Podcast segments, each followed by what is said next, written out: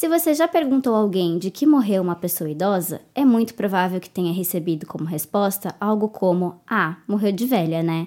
Já tinha passado dos 80. Essa ideia de morrer de velhice é tão comum que até o médico da família real britânica colocou velhice como causa de morte do marido da Rainha Elizabeth, que faleceu no ano passado aos 99 anos. Fato que incomodou muito o ex-diretor do Departamento de Envelhecimento e Saúde da OMS. Deve ser um bom médico, né? Para tratar lá dos príncipes, da rainha, etc. E no atestado de óbito colocou velhice. Ah, não.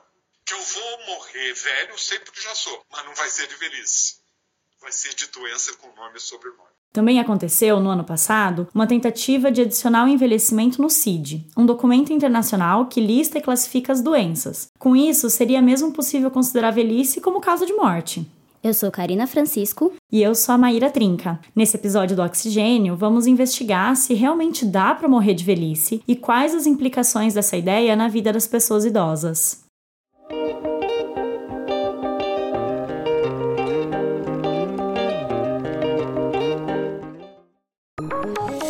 Oxigênio. Um programa de ciência, cultura e tecnologia produzido pelo LabJor em colaboração com a Rádio Unicamp. No ano passado, a morte do Duque de Edimburgo, o marido da rainha, ganhou as manchetes, mas não causou grandes surpresas, afinal, Philip já estava com 99 anos. Mais surpreendente talvez tenha sido a morte de sua esposa, a Rainha Elizabeth, no início de setembro deste ano. A rainha era famosa na internet pelos memes sobre sua longevidade e estava então com 96 anos. Nos meses antes da sua morte, a rainha diminuiu suas aparições públicas e o palácio indicou que isso se devia a problemas de saúde. Depois da morte dela, alguns jornais publicaram que a rainha faleceu após uma deterioração rápida no estado de saúde que a deixou sob observação médica. Outros colocaram ainda como em decorrência de uma piora de saúde. Ou seja, existia um problema de saúde. Entretanto, o palácio afirmou apenas que ela teria morrido pacificamente. Quando seu atestado foi divulgado, apontou a casa mortes apenas como velhice. Isso mesmo, a rainha morreu de velha. Pode parecer estranho, mas é bem comum casos em que idosos têm velhice como causa de morte.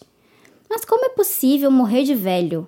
É claro que pessoas morrem de parada cardíaca, inatividade cerebral, falência múltipla de órgãos, entre outras doenças. Qual é a diferença entre envelhecer e ficar doente? Na verdade, o envelhecimento é um processo irreversível. A gente vai tendo declínio das nossas funções físicas e durante esse processo de envelhecimento eu posso ter doenças.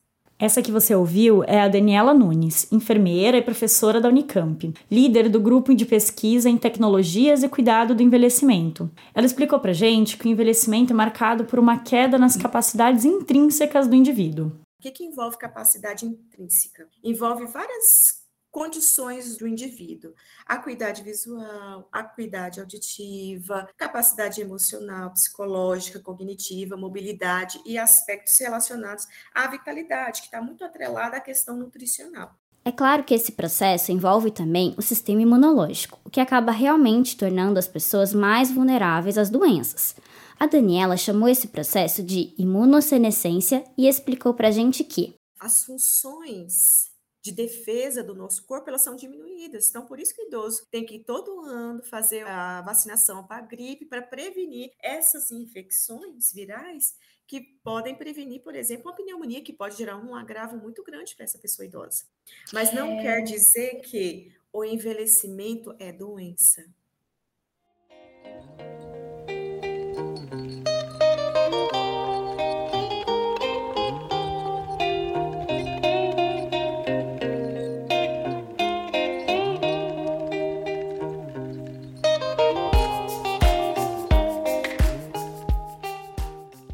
A gente também conversou sobre esse assunto com a Gita Deber, antropóloga e professora aposentada do Instituto de Filosofia e Ciências Humanas da Unicamp. Ela enfatizou que essa associação da velhice com a morte é algo super negativo.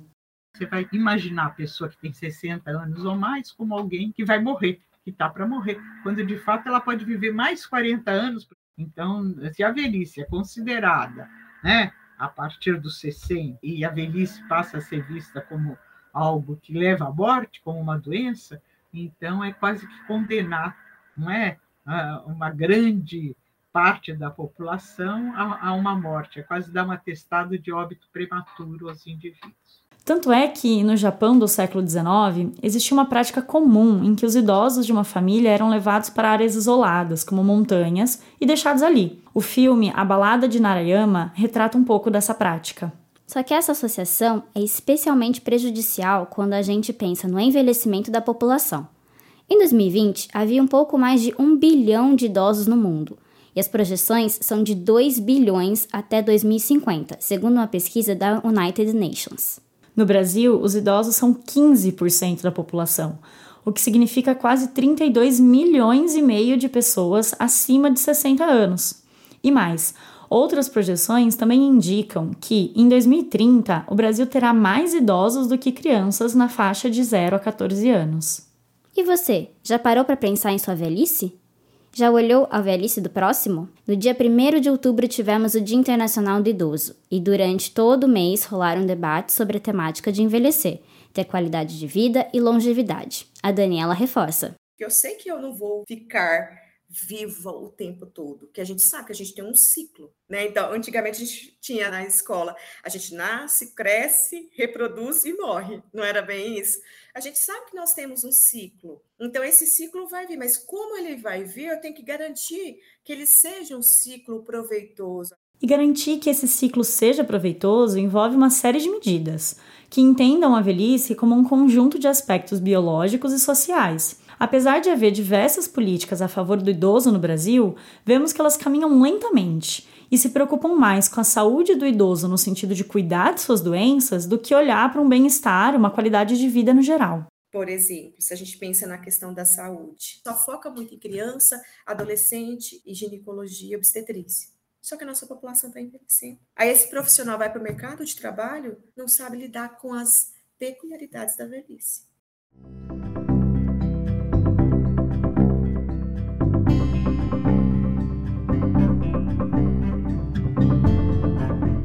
Existe um documento internacional que reúne as doenças e causas de morte conhecidas. Ele é conhecido como CID Classificação Internacional de Doenças.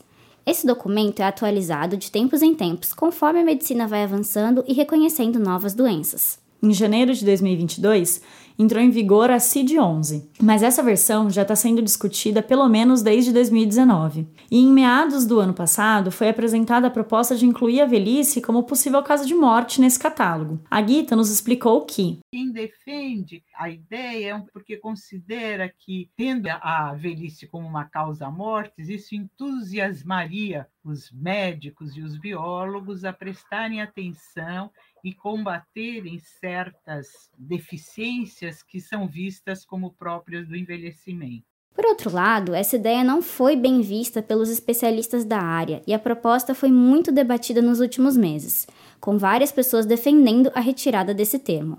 Uma delas foi o Alexandre Kalash, que você já ouviu na abertura desse episódio. Ele é ex-diretor do Departamento de Envelhecimento e Saúde da OMS ele falou sobre isso no nono seminário sobre longevidade e qualidade de vida da Unicamp, que aconteceu no dia 4 de outubro. Falei assim: daqui a 10 anos vai ser uma bagunça total. Porque a gente vai olhar para trás e perguntar de quem que morre o segmento da população que mais rapidamente cresce? De velhice. Mas não pode, velhice não é doença. Você morre de adolescência, morre de infância? Não. Então ninguém vai morrer de velhice. A Daniela também concorda que a inclusão do termo no CID não é uma boa ideia e destacou que usar velhice como causa de morte atrapalha no desenvolvimento de tratamento mais eficaz para as doenças associadas a essa faixa etária. É importante a gente ter o diagnóstico do que a pessoa faleceu, porque é esse diagnóstico que nos auxilia no planejamento das intervenções de saúde, econômica, social, tudo. Então, por exemplo, se morre mais de doenças cardiovasculares, então vamos pensar em medidas preventivas para essas doenças cardiovasculares. A OMS acabou voltando atrás na decisão devido à grande pressão, que teve participação ativa de diversos pesquisadores brasileiros. No minuto final, nos 47 minutos do segundo tempo, a gente conseguiu convencer a Organização Mundial da Saúde de tirar a palavra velhice da revisão do CID, da Classificação Internacional das Doenças, que entrou em vigor no dia 1 de janeiro deste ano.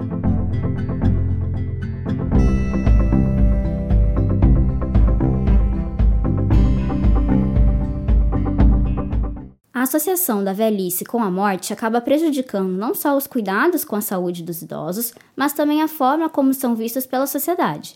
A gente percebe que os idosos sempre são colocados numa posição de fragilidade e dependência.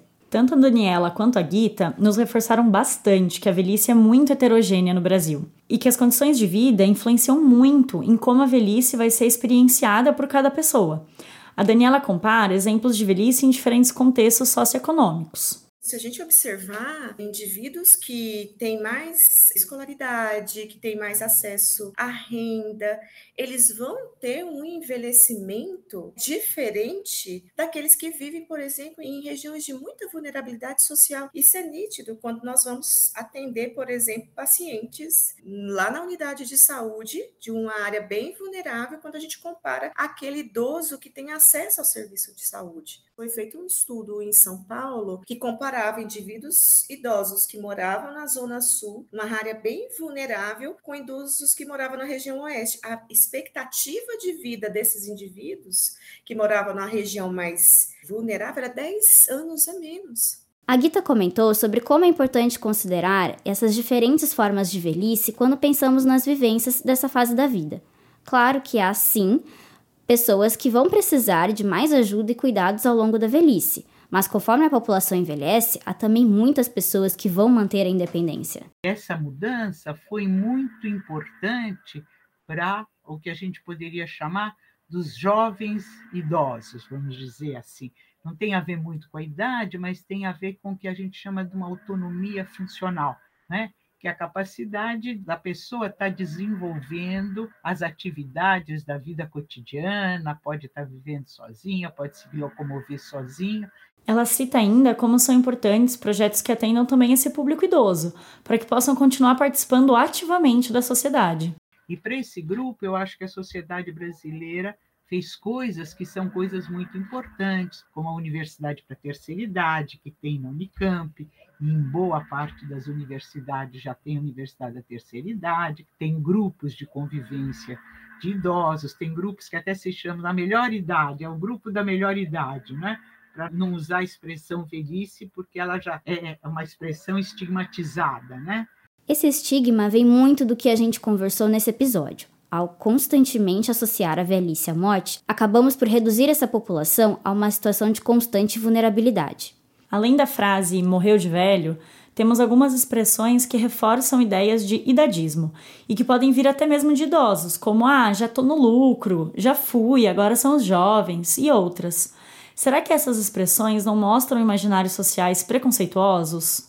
Sobre isso, a Gita falou como é importante tentarmos mudar nossa visão das experiências durante a velhice, que não precisa ser uma fase de reclusão, isolamento e quietude, como costumamos associar. É um momento, digamos, privilegiado para o bem-estar, para novos relacionamentos, para novas atitudes em relação à vida, porque envolve uma certa sabedoria, por um lado, e por outro lado, um certo desprendimento na medida que, a partir de uma certa idade, as pessoas têm direito à aposentadoria e estão livres, vamos dizer assim, do trabalho remunerado e estão livres também do cuidado dos filhos, das crianças pequenas e etc. Então, a tendência é ver de uma forma muito positiva, não é? A terceira idade tem, de certa forma, encontrado seu lugar na sociedade e se reinventando como uma faixa etária ativa, com poder aquisitivo e múltiplas possibilidades para a longevidade.